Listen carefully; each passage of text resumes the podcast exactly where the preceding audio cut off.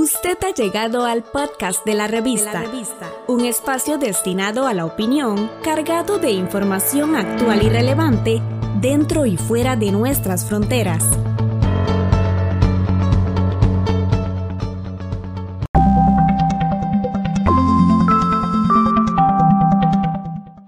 Gael García Bernal está harto de que los asesinatos, la corrupción y las amenazas en México queden impunes. Sí, una espiral que nos come, ¿no? que, nos, que nos traga directamente, que un caso sea un otro caso, a otro caso, a otro caso, a otro caso, y al final de cuentas hay un expediente gigantesco que no podemos lidiar con tanto, ¿no?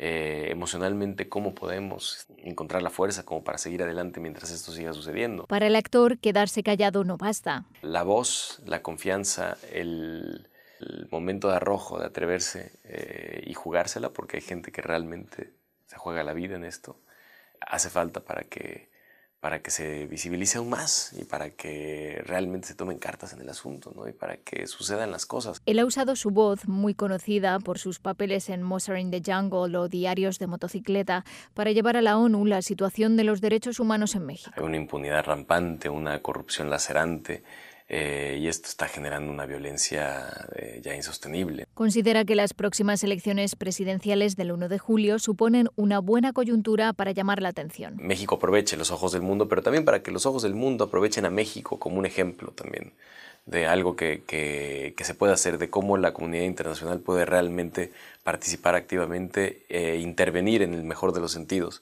en, en procesos de visibilización de esta, de esta de esta violación de derechos humanos sistemática que existe en México. En ese proceso de hacer visible lo que ocurre en México para el resto del mundo, considera que la ONU, a pesar de los intentos para desprestigiar su tarea, sigue jugando un papel importante. Sé que los niños hoy en día están creciendo sin una noción clara de lo que son las Naciones Unidas y, con una sensación de que las Naciones Unidas no puede resolver o no puede ser el árbitro de, de, ciertas, de ciertos problemas. ¿no? Es una tristeza también porque ya sabemos a dónde lleva todo esto, desgraciadamente. Entonces espero que en el caso, por ejemplo, de México concretamente, las Naciones Unidas también utilice a México como un ejemplo de que la comunidad internacional eh, organizada, unida, puede eh, apoyar, puede intervenir para que procesos terribles abran a nuevos ciclos de paz. Espero que así sea, la verdad. Preguntado por qué pueden hacer los mexicanos para defender sus derechos, respondía así.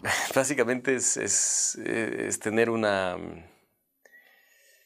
es visibilizar, es denunciar, es hablar acerca de este tema, es confiar en que, en que somos más los que queremos que esto cambie. Beatriz Barral, Naciones Unidas, Nueva York.